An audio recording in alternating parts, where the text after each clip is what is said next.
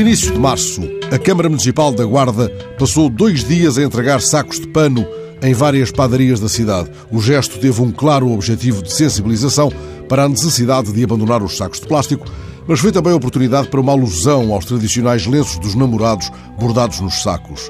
Fica claro que a tradição e a audácia de pôr fim a velhos hábitos podem caminhar juntas. Por vezes, nem é necessário um grande aparato comunicacional.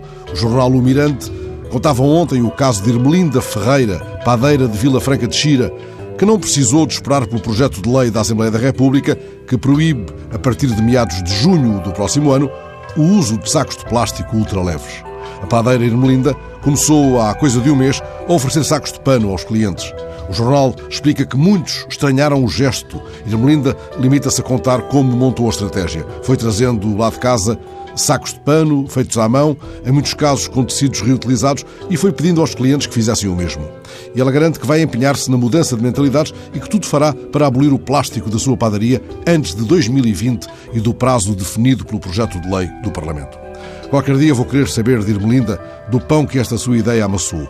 E vou querer saber também como fermentou uma ideia de André da Silva, um jovem licenciado em microbiologia, que criou há uns anos um saco para o pão feito em tecido de algodão 100% biológico.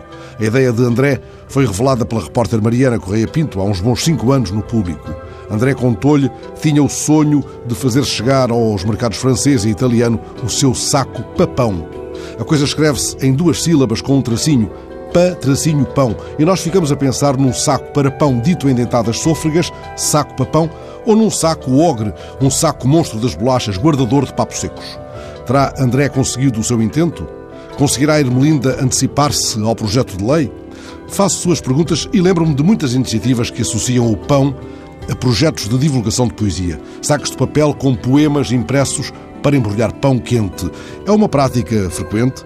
As receitas dos festivais de poesia passam de boca em boca, mas poesia é isto. Os sacos de pano de Irmelinda e os sacos de algodão de André são, eles sim, em si mesmos, matéria poética.